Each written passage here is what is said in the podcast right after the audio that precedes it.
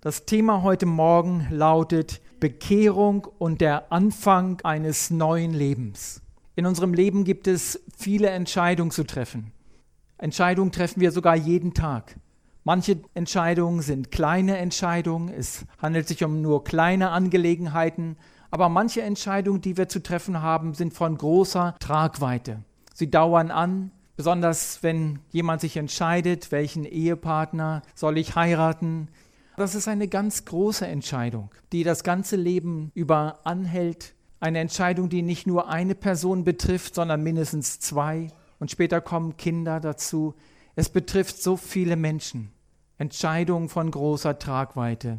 Aber dann gibt es auch eine Entscheidung, die wir zu treffen haben, die ist von einer noch größeren Tragweite.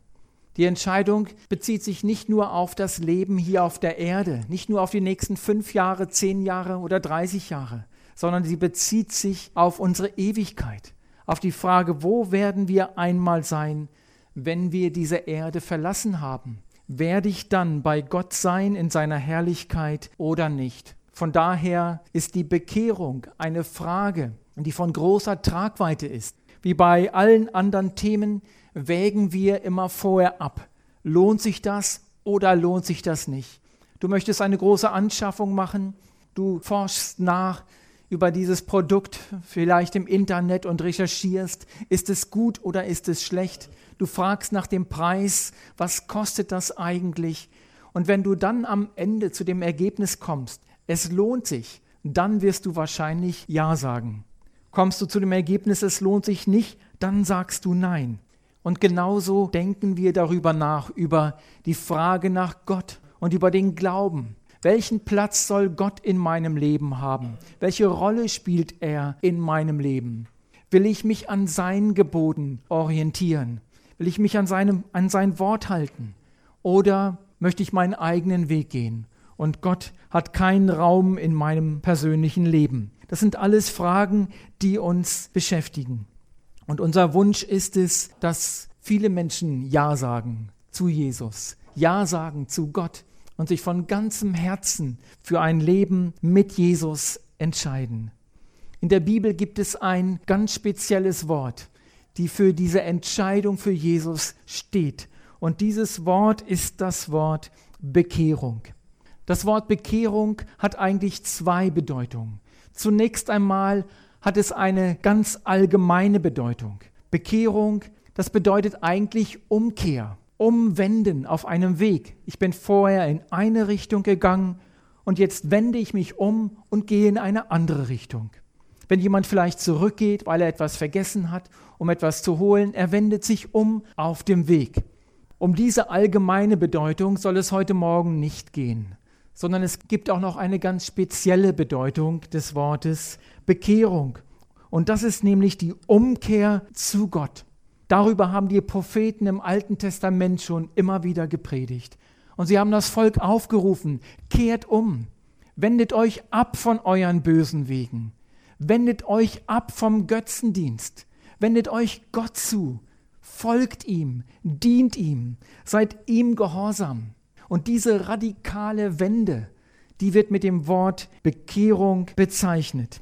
Wenn wir nun die Bibel lesen, dann kann es uns passieren, dass wir die Bibel zwar lesen, aber wir finden das Wort Bekehrung nur ganz selten.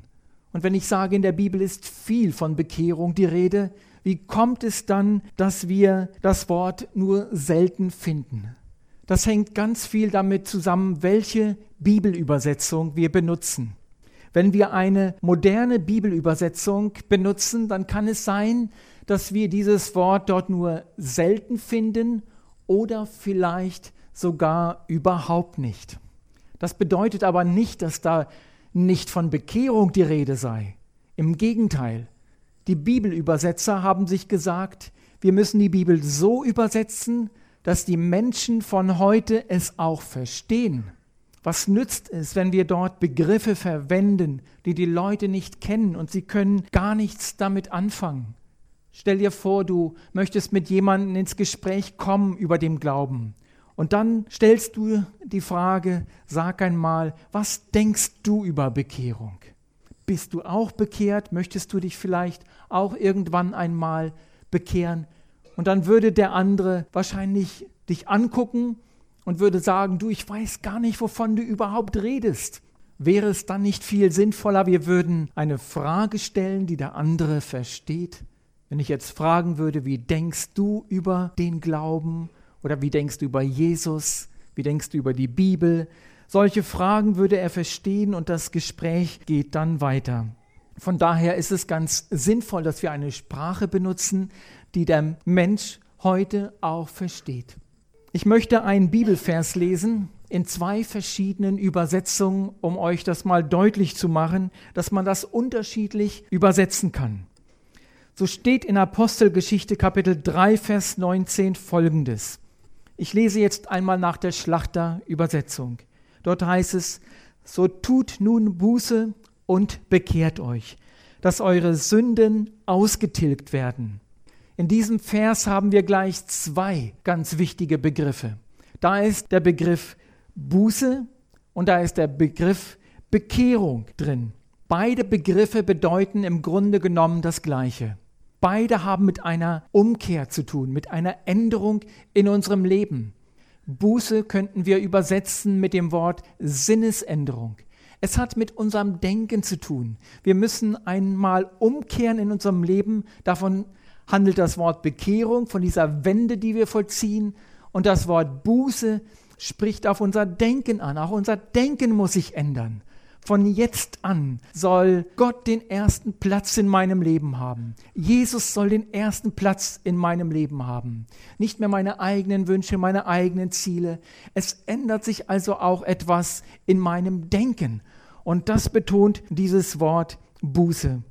Und wenn wir jetzt diesen gleichen Vers nach einer neuen, modernen Übersetzung lesen, dann klingt das so. Ich lese die neue evangelistische Übersetzung. So ändert nun eure Einstellung und kehrt zu ihm um, damit eure Schuld ausgelöscht wird. Hier heißt es, so ändert nun eure Einstellung. In der Schlachterübersetzung heißt es, tut Buße. Und wenn wir uns überlegen, dass das Wort Buße tun Sinnesänderung ja eigentlich heißt, dann kommen wir zu dem Ergebnis, dass die moderne Übersetzung hier sehr treffend übersetzt hat. So ändert nun eure Einstellung. Darum geht es auch. Und den zweiten Begriff, der hier mit Bekehrung, bekehrt euch übersetzt wurde, heißt in der modernen Übersetzung und kehrt zu ihm um. Und das passt auch. Und darum geht es bei diesen beiden Begriffen, dass ein Mensch, der vorher ohne Gott gelebt hat, umkehrt zu Jesus. Was ist Bekehrung? Bekehrung ist in der Regel eine einmalige Entscheidung, die ein Mensch trifft. Es ist die Entscheidung für ein Leben mit Jesus Christus. Bekehrung ist eine völlige Umkehr. Sie beinhaltet die Abkehr von der Sünde, die Hinkehr zu Gott und eine Entscheidung für Jesus. Nun habe ich gesagt, Bekehrung ist in der Regel eine einmalige Entscheidung. Bekehrung ist eine Entscheidung von großer Tragweite und darum einmalig. Es ist wie ein Bundesschluss, den wir eingehen. Wenn jetzt zwei Menschen heiraten wollen, schließen sie einen Bund miteinander. Sie geben sich das Ja-Wort und das nicht nur irgendwo heimlich, irgendwo am Strand, wo keiner etwas mitbekommt, sondern das geschieht öffentlich. Und man gibt seine Unterschrift her, man unterschreibt. Und es sind Zeugen dabei, die das bestätigen. Und schließlich setzen sie sich gegenseitig einen Ring auf. Und dieser Ring ist ein äußeres Zeichen dafür, dass die beiden jetzt miteinander verheiratet sind. Und daran gibt es kein Rütteln mehr. Und nachdem sie nun geheiratet haben, kann es leicht passieren, dass da etwas schief geht in der Beziehung, dass eine Krise aufkommt. Die beiden sagen sich mal so richtig ihre Meinung. Ein richtiger handfester Streit, eine richtige Ehekrise bricht aus. Und jetzt stellen wir uns einmal vor, nach ein paar Tagen kommen die beiden ins Gespräch und der Mann sagt, du weißt, ich habe noch mal drüber nachgedacht, was du gesagt hast. Eigentlich hast du ja recht und außerdem die Art, wie ich das gesagt habe, wie ich meine Meinung rübergebracht habe, das war ja ganz daneben. Sag einmal, willst du mich nicht wieder heiraten? Was würde die Frau dann sagen? Die Frau würde doch sagen, was redest du denn da? Wir sind doch verheiratet. Und wisst ihr, in geistlicher Hinsicht machen manche Menschen das immer wieder so. Da hat sich jemand entschieden für Jesus. Derjenige ist den Bund eingegangen mit Jesus. Und dieser Bund ist echt und der zählt. Er ist jetzt ein Kind Gottes geworden. Und dann geht etwas schief im Leben und dann sagt derjenige, oh, ich glaube, ich muss mich wieder neu bekehren. Das ist falsch. Derjenige ist bekehrt. Und daran hält er fest. Genauso wie in der Ehe etwas, ja, eine Krise da sein kann. Und man sich streitet, ein Tiefpunkt da sein kann. Was ist der Weg, um dort rauszukommen? Ganz bestimmt nicht, dass man zum Standesamt geht, sondern der Weg, um aus der Krise zu kommen, ist doch der, dass man sagt, es tut mir leid. Diese drei Worte sind ganz wichtig in einer jeden Ehe. Zu sagen, es tut mir leid und dann noch, bitte vergib mir. Und so ist es auch in geistlicher Hinsicht. Da ist ein Mensch, der hat sich bekehrt, der hat sich für Jesus entschieden, aber dann ist Sünde ins Leben gekommen. Und jetzt muss er mit dieser Sünde, die passiert ist, zu Jesus Christus kommen. Es gibt manche Leute, die sagen, ich bekehre mich jeden Tag. Und wenn jemand so redet, dann klingt das auf Anhieb erst einmal gut, weil man den Eindruck hat, ja, derjenige meint es ganz bestimmt ehrlich und aufrichtig. Aber in Wirklichkeit ist es so, wie Wilhelm Pahls es sehr treffend auf den Punkt gebracht hat. Er hat gesagt, wer so redet, der hat sich in Wirklichkeit noch nie richtig bekehrt. Er hat nicht verstanden, was Bekehrung eigentlich ist. Wenn du dich bekehrt hast, dann weißt du das. Und dann hältst du daran fest. Natürlich kann es auch in der Beziehung zu Gott zu einer derartigen Krise kommen, dass da etwas zerbricht. In einer Ehebeziehung kann es passieren, dass zwei Leute sich nicht nur streiten, sondern dass am Ende die Ehe vollständig zerrüttet ist. Aber wenn wir das jetzt einmal auf unsere Beziehung zu Gott anwenden, da ist ein Mensch, der hat sich entschieden für ein Leben mit Jesus. Er hat es ehrlich gemeint, hat sich bekehrt. Doch dann kam der Einfluss vielleicht schlechter Freunde von der Welt. Er hat immer weniger in der Bibel gelesen. Andere haben ihn von anderen Ansichten überzeugt und irgendwann ist er einmal richtig abgesackt. Er hat Jesus den Rücken gekehrt, der Gemeinde den Rücken gekehrt, folgt Jesus nicht mehr nach, ist ganz, ganz weit weg von Gott. Und wenn das der Fall ist, vielleicht sitzt jemand hier heute, bei dem das der Fall ist, der Jesus den Rücken gekehrt hat. Weißt du, wenn Jesus jetzt anklopft an dein Herz und dich mahnt und dir deutlich machst, du bist auf dem falschen Weg, dann kehr um zu Jesus, dann komm wieder zu Jesus, komm zurück und Jesus nimmt dich an. Er vergibt dir, er macht dein Leben neu. Wir wollen im Anschluss an diesen Gottesdienst eine Nachversammlung anbieten. Ich möchte einiges erklären in der Nachversammlung, wie man gerettet wird. Wie kommt man in den Himmel? Wie bekehrt man sich eigentlich? Und ich lade schon jetzt dazu ein, Wer mehr darüber wissen will, der soll dorthin kommen. Und besonders wenn du diesen Schritt tun möchtest zu Jesus und dich bekehren möchtest, dann komm dorthin, dann setz dich dazu, um dir das anzuhören. Und wenn du dann am Ende zu dem Ergebnis kommst und sagst, das will ich auch, ich will auch mein Leben Jesus geben, es ihm anvertrauen, dann wollen wir zusammen beten.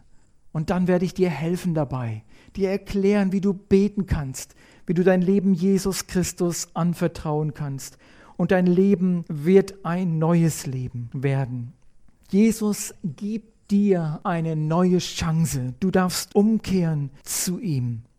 Warum ist Bekehrung so wichtig? Das ist die nächste große Frage, mit der wir uns beschäftigen. Warum ist Bekehrung so wichtig? Und dazu möchte ich einen Bibeltext lesen aus der Apostelgeschichte, Kapitel 26, die Verse 14 bis 18.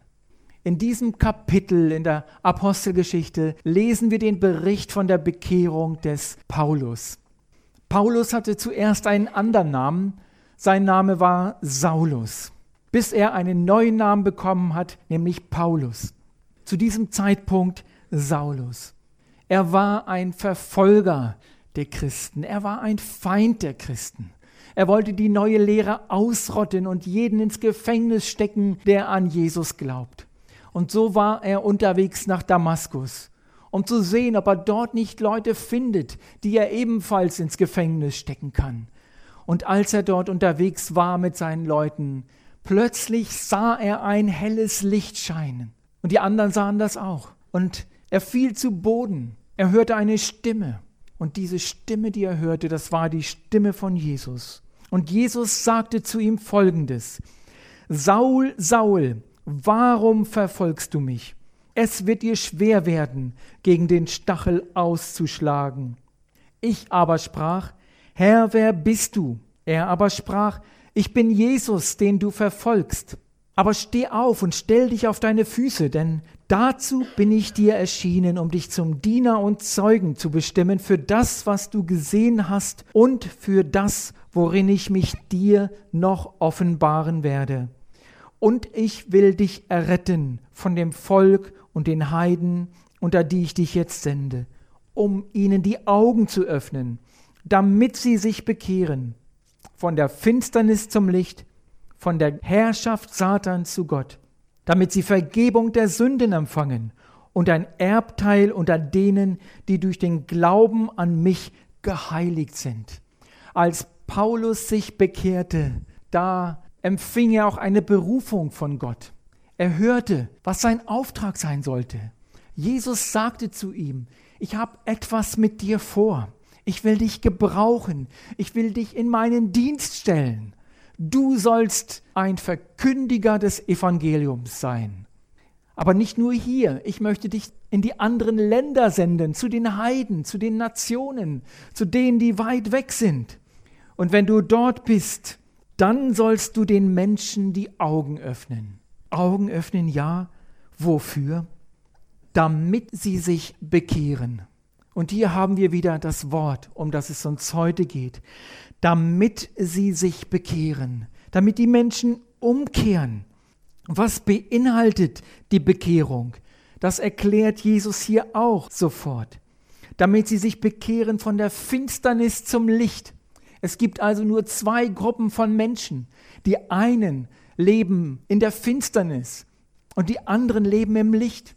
Wenn wir uns jetzt zwei Kreise vorstellen, der eine ist schwarz, der andere weiß. Der schwarze Kreis steht für, den, für das Reich der Finsternis und der weiße Kreis für den, das Reich des Lichtes. Jeder Mensch gehört zu einer dieser beiden Gruppen. Wenn du nicht zum Reich des Lichtes gehörst, wenn du dich nicht bekehrt hast, dann gehörst du zu dem Machtbereich der Finsternis, zu dem Raum, wo Satan herrscht. Die Menschen sollen sich bekehren, damit sie Vergebung empfangen ihrer Sünden. Und hier gibt es auch nur zwei Gruppen von Menschen. Entweder der Mensch hat Vergebung seiner Sünden oder er hat keine Vergebung seiner Sünden. Wie sieht es dabei dir aus? Und sie sollen sich bekehren, damit sie ein Erbteil empfangen im Himmel. Auf der einen Seite sind Menschen, auf die wartet der Himmel und ein Erbe dort im Himmel. Und auf der anderen Seite sind Menschen, auf die wartet nicht der Himmel. Und die Bibel spricht davon, dass sie an den Ort der ewigen Verdammnis geraten. Warum Bekehrung?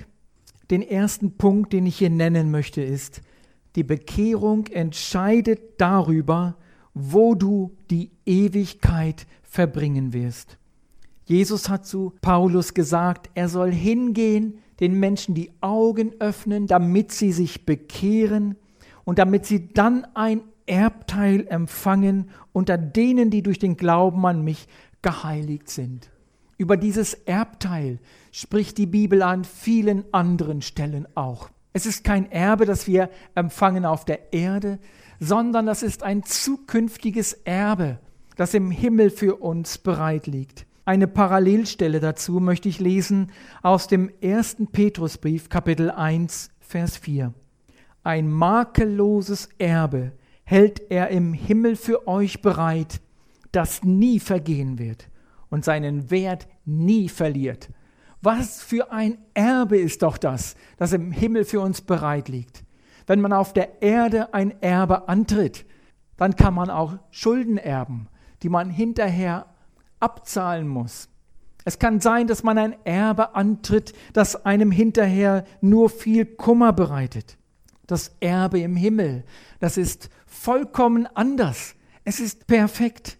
Es ist wunderbar. Es ist ein Ort der Herrlichkeit und ein Ort der Freude. Und das Schönste ist natürlich, dass Gott da ist an diesem Ort. Und Jesus ist da, der für uns gestorben ist am Kreuz auf Golgatha. Wie können wir uns den Himmel vorstellen? Unsere Worte reichen dafür nicht aus, unsere Beschreibungen reichen dafür nicht aus. Wenn wir uns den schönsten Ort vorstellen auf dieser Erde, den wir uns nur erdenken können, vielleicht ein Ort, in dem wir mal waren oder wo wir gern einmal sein würden, den schönsten Ort, dann dürfen wir davon ausgehen, im Himmel wird es um ein Vielfaches schöner sein. Wenn wir an die schönsten Erfahrungen denken, die wir auf der Erde machen können, an die schönsten Erlebnisse, vielleicht den Tag der Hochzeit, vielleicht eine besondere Siegerehrung oder ein Tag, wo jemand eine Auszeichnung bekommen hat, vielleicht ein Urlaub, eine Feier. Wenn wir an die schönste Erfahrung denken auf der Erde, dann können wir davon ausgehen, im Himmel wird es um ein Vielfaches schöner sein als hier auf dieser Erde. Aber wie sieht die andere Seite aus? Es gibt nicht nur den Himmel. Was passiert mit denen, die nicht dorthin kommen, die nicht dort im Himmel sein werden? Und die Bibel bezeichnet diesen Ort als ein Ort der Verdammnis, ein Ort der Strafe, ein Ort der Qual. Es ist ein Ort des ewigen Getrenntseins von Gott. Und ich habe gesagt, den Himmel können wir uns so vorstellen, dass es dort um ein Vielfaches schöner sein wird als die Erde. In der Hölle wird es um ein Vielfaches schrecklicher sein als hier auf dieser Erde. Wenn wir an den schrecklichsten Ort denken, den es hier auf dieser Erde überhaupt gibt, dann dürfen wir davon ausgehen, in der Hölle wird es viel, viel schrecklicher sein. Wenn wir an die schlimmsten Erfahrungen denken, die man auf der Erde machen kann, in der Hölle wird es viel, viel schrecklicher sein. Manch einer spottet darüber und lästert darüber und sagt, ja, in der Hölle, da wird es schön sein, da wird gefeiert, da treffe ich meine Freunde wieder. Ich habe jemanden gesagt, in der Hölle wirst du deine Freunde nicht treffen. Die Hölle wird bezeichnet als ein Ort der Dunkelheit, der Finsternis, ein schrecklicher Ort. Und wenn Menschen hier auf der Erde Freunde waren, wenn sie sich dort treffen würden, würden sie dort keine Freunde mehr sein. Dort ist ein Ort, wo Hass vorherrscht. Gutes wird es dort nicht geben, weil Gott nicht dort ist. Gott ist gut. Und dort, wo Gott ist, gibt es auch Gutes. Gott ist Liebe und wo Gott nicht ist, gibt es keine Liebe. Die Hölle wird ein schrecklicher Ort sein. In unserem Mitteilungsblatt Echo hat Willem Pahls in der letzten Ausgabe einen Artikel geschrieben mit der Überschrift Ewig verloren. Und daraus möchte ich jetzt gern einiges vorlesen. Er schreibt dort Folgendes. Stell dir das einmal vor. Jemand ist nicht bekehrt. Vielleicht ein Nachbar oder einer deiner engsten Angehörigen, er stirbt. Vielleicht hat er gedacht, mit dem Tod ist alles aus. Und plötzlich, erst nach seinem Tod, wird ihm bewusst, es gibt tatsächlich eine Ewigkeit. Ich wollte es nicht glauben, doch jetzt sehe ich es mit Schrecken. Das, was auf der Erde gepredigt wurde, ist wahr. Wer Jesus aufgenommen hat, ist ewig errettet. Wer Jesus nicht aufgenommen hat, ist ewig verloren. Ewig verloren. Ewig verloren. Ich kann nichts mehr nachholen. Es ist zu spät. Zu spät. Was für ein schreckliches Wort. Ich denke oft darüber nach. Ich saß einmal in einem Flugzeug von Südamerika nach Hause. Ich hatte starke Rückenschmerzen und habe immer wieder sehnsüchtig auf die Uhr gesehen. Wie viele Stunden geht das noch? Es war eine qualvolle Reise.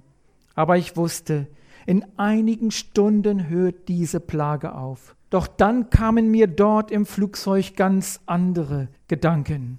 Wie schrecklich muss es sein, wenn ein Verlorener in der Ewigkeit erwacht und ihm wird bewusst, ich bin ewig verloren. Mein Leben auf der Erde ist zu Ende. Ich kann nicht mehr zurück. Ich bin jetzt am Ziel, aber ich bin verloren und von Gott getrennt. Ich bleibe jetzt für immer hier. Der Zustand ist viel schlimmer, als stundenlang mit großen Schmerzen im Flugzeug zu sitzen. Ewig verloren. Es gibt nicht die geringste Hoffnung auf ein Ende. Warum ist die Bekehrung so wichtig? Sie entscheidet darüber, wo du die Ewigkeit verbringen wirst. Und jetzt komme ich zu meiner zweiten Antwort. Warum ist Bekehrung wichtig? Wer sich bekehrt, empfängt Vergebung seiner Sünden. So hat es Jesus gesagt zu Paulus. Du sollst ihnen die Augen öffnen, damit sie sich bekehren, damit sie Vergebung der Sünden empfangen. Hier ist der Weg, um Vergebung der Sünden zu empfangen. Was tun Menschen nicht alles, um irgendwie Vergebung ihrer Schuld zu bekommen? Manche Leute kasteien sich, sie nehmen Schmerzen auf sich, sie fügen sich selber Schmerzen zu und meinen, das würde Gott gefallen. Andere sind sehr aktiv in ihrer Religion. Sie halten alle Regeln ein, versuchen die Gesetze zu halten und meinen, dann muss Gott doch mit ihnen zufrieden sein und ihnen ihre Sünden vergeben. Es gibt manche, die meinen, das ist so ähnlich wie eine Waage. Auf der einen Seite tut man gute Werke und auf der anderen Seite Sünde, je nachdem, was überwiegt. Solch eine Waage gibt es bei Gott nicht. Stell dir einmal vor, du hast ein Glas Orangensaft und da tut jemand eine Kugel Quecksilber hinein. Der Orangensaft ist verdorben. Man darf ihn nicht mehr trinken, er ist giftig. Und wenn man jetzt noch so viel Nahrungsergänzungsmittel und Vitamine und noch einige gute Sachen hinzufügt, dieser Orangensaft ist verdorben. Unsere guten Werke sind gut, sind wichtig, aber sie geben uns keine Vergebung unserer Sünden. Das ist nicht der Weg, um in den Himmel zu kommen. Das Problem sind ja nicht die guten Werke, die wir getan haben. Unser Problem ist die Sünde. Das größte Problem des Menschen ist die Sünde überhaupt. Es gibt viele Probleme in der Welt, die uns zu schaffen machen. Wenn wir an Korruption, an Terrorismus, an Sklaverei und viele andere schlimme Dinge denken, das schlimmste Problem in der Welt, das ist die Sünde. Jesus sagt, aus dem Herzen des Menschen heraus kommen böse Gedanken. Die Sünde steckt in uns drin. Schon die ersten Menschen haben gesündigt. Und dann haben sie eine Familie gegründet. Zu ihnen gehörten Kain und Abel. Kain erschlug seinen Bruder Abel. Und die Sünde breitete sich weiter aus. Zur Zeit Noahs war sie bereits so weit verbreitet, dass Gott gesagt hat, ich will der Menschheit ein Ende setzen. Ich will mit Noah einen neuen Anfang machen und mit seinen Angehörigen. Und nach der Sinnflut ging die Geschichte weiter. Der Triumphzug der Sünde geht weiter. Und wenn wir auch heute die Nachrichten lesen, Tag für Tag sehen wir, wie böse der Mensch ist. Was steckt nicht alles in uns drin? Aber jetzt gibt es Menschen, die sagen, ja, so wie die anderen bin ich ja nicht. Ich bin ein ganz ordentlicher Mensch, ein ganz guter Mensch. Mit mir müsste Gott zufrieden sein. Ich möchte einmal einen Text aus der Bibel lesen, den Paulus an die Römer geschrieben hat, aus Kapitel 3. Dort schrieb er, es ist keiner, der gerecht ist, auch nicht einer. Es ist keiner, der verständig ist, der nach Gott fragt. Sie sind alle abgewichen, sie taugen alle zusammen nichts. Da ist keiner, der Gutes tut. Da ist auch nicht einer. Ihre Kehle ist ein offenes Grab, mit ihren Zungen betrügen sie. Otterngift ist unter ihren Lippen, ihr Mund ist voll Fluchen und Bitterkeit, und ihre Füße eilen, um Blut zu vergießen. Verwüstung und Elend bezeichnen ihre Bahn, und den Weg des Friedens kennen sie nicht. Wer so mit Sünde beladen ist, für den gibt es keinen Platz im Himmel. Der Himmel wäre nicht mehr rein. Der Himmel wäre nicht, nicht, kein Himmel mehr, wenn Gott auch nur einen einzigen Sünder in den Himmel lässt. Und genau darum hat Gott Jesus gesandt auf diese Erde, damit wir Vergebung bekommen können unserer Sünde, damit wir einmal im Himmel sein dürfen bei ihm in der Herrlichkeit. Jesus ist der Sohn Gottes. Er kam vom Himmel herab auf diese Erde. Er lebte ungefähr 30 Jahre auf dieser Erde. Er hat viel Gutes getan, das Evangelium gepredigt. Doch der wichtigste Grund, warum Jesus auf die Erde kam, war, um am Kreuz auf Golgatha zu sterben. Als Jesus dort am Kreuz hing, am Kreuz auf Golgatha, da trug er deine und meine Sünden. Er starb stellvertretend für uns für all die Sünden, die wir begangen haben in unserem ganzen Leben, für die Schuld, die wir auf uns geladen haben, starb Jesus. Er nahm sie freiwillig auf sich, damit wir frei ausgehen können. Schon im Alten Testament wird darauf hingewiesen. In Jesaja Kapitel 53 lesen wir, aber er, also Jesus, er ist um unserer Missetat willen verwundet und um unserer Sünde willen zerschlagen. Die Strafe liegt auf ihm, auf dass wir Frieden hätten. Und durch seine Wunden sind wir geheilt. Wir gingen alle in die Irre wie Schafe. Ein jeder sah auf seinen Weg. Aber der Herr warf unsere aller Sünde auf ihn. Um unserer Missetat willen steht hier. Um unserer Sünde willen. Der Herr warf unsere Sünde auf ihn. Jesus hat sie getragen. Und wenn jetzt jemand denkt, meine Sünden sind so groß, die kann Gott mir nicht vergeben. Niemand kann mir vergeben. Jesus hat dafür bezahlt am Kreuz auf Golgatha. Und Jesus möchte dir vergeben, wenn du zu ihm kommst. Es heißt dir, tut Buße und bekehrt euch, damit eure Sünden getilgt werden. Hier ist der Weg, um Vergebung der Sünden zu bekommen. Und die Frage, die wir uns da stellen in dem Zusammenhang, ist doch die, habe ich Vergebung meiner Sünden? Oder habe ich sie nicht? Bin ich bekehrt? Oder bin ich es nicht? Und dann ein weiterer Punkt. Wer sich bekehrt, gehört zum Reich Gottes. Das habe ich schon angedeutet. Es gibt zwei Reiche, das Reich der Finsternis und das Reich des Lichtes. Zu welchem Reich gehörst du? Lebst du unter der Herrschaft Satans oder lebst du unter der Herrschaft Gottes? Einen neutralen Bereich gibt es nicht. Es gibt nur ein entweder oder. Und dann ein weiterer Punkt. Warum Bekehrung? Wer sich bekehrt, der wird gerettet. An sehr vielen Stellen in der Bibel wird dieses Wort gebraucht, gerettet. Zum Beispiel in Römer Kapitel 10, Vers 13. Denn jeder, der den Namen des Herrn anruft, der wird gerettet werden. Wir brauchen Rettung. Aber es gibt auch ein Gegenteil von Rettung. Und das Gegenteil heißt verloren sein. Wer nicht gerettet ist, der ist verloren. Ich habe in den Nachrichten einmal nach dem Stichwort gerettet gesucht. Und dann kamen Treffer wie zum Beispiel Kellerbrand. 18 Menschen gerettet. Wie gut, dass die Feuerwehr da war, dass sie reinging ins Haus und die Leute, die dort nicht mehr raus konnten, herausgeholt haben. Mann aus der Spree gerettet, Kinder aus dem Eis gerettet. Wie gut ist es doch, wenn ein Retter da ist. Und wir brauchen einen Retter so tief wie wir im Dreck der Sünde stecken, kommen wir dort allein nicht raus. Und es gibt nur einen Retter.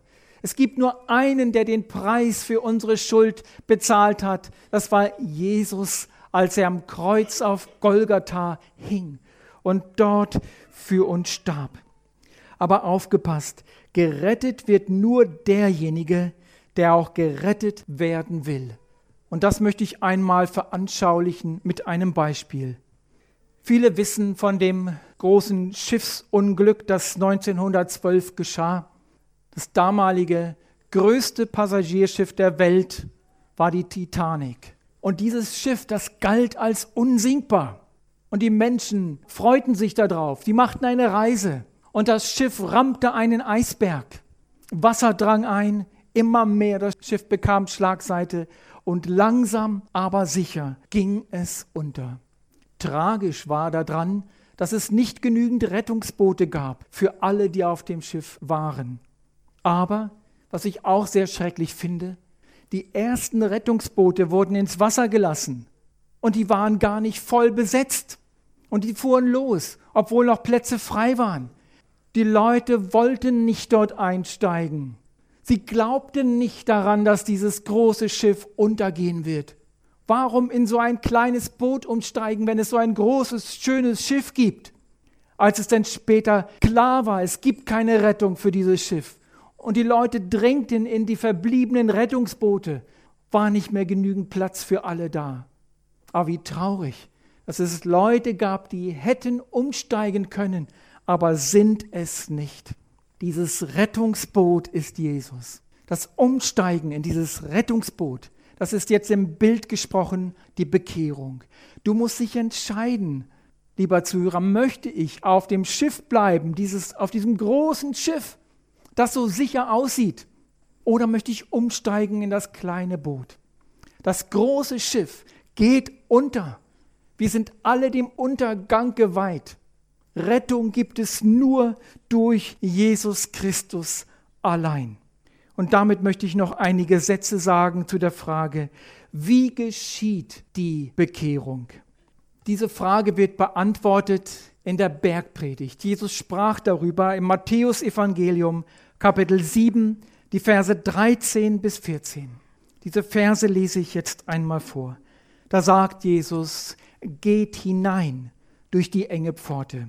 Denn die Pforte ist weit und der Weg ist breit, der zu Verdammnis führt und viele sind es, die auf ihm hineingehen.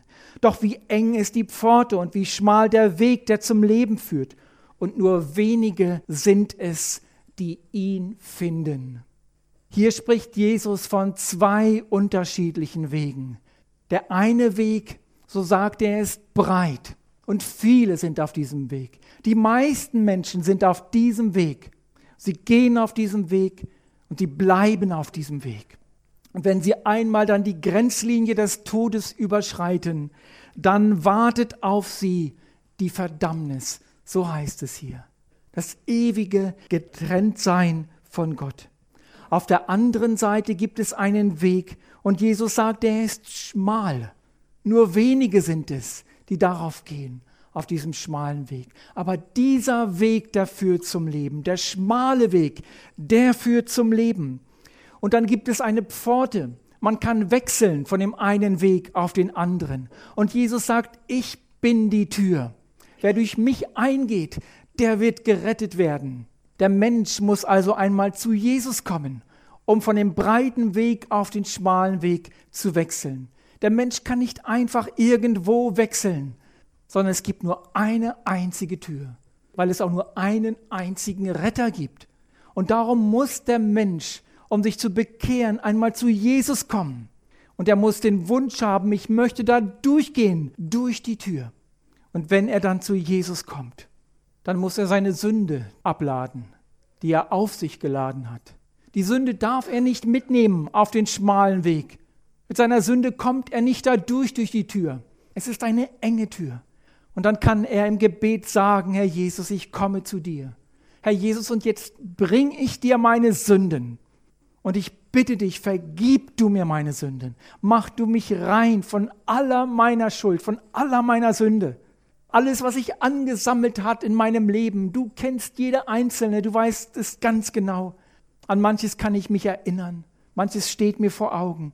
An vieles kann ich mich nicht mehr erinnern. Ich bringe es alles dir, Herr Jesus. Und ich bitte dich, vergib du mir meine Sünden. So kommt ein Mensch, der sich bekehren möchte, zu Jesus. Er lädt seine Sünden ab. Er hat erkannt, dass er ein Sünder ist und so vor Gott nicht bestehen kann.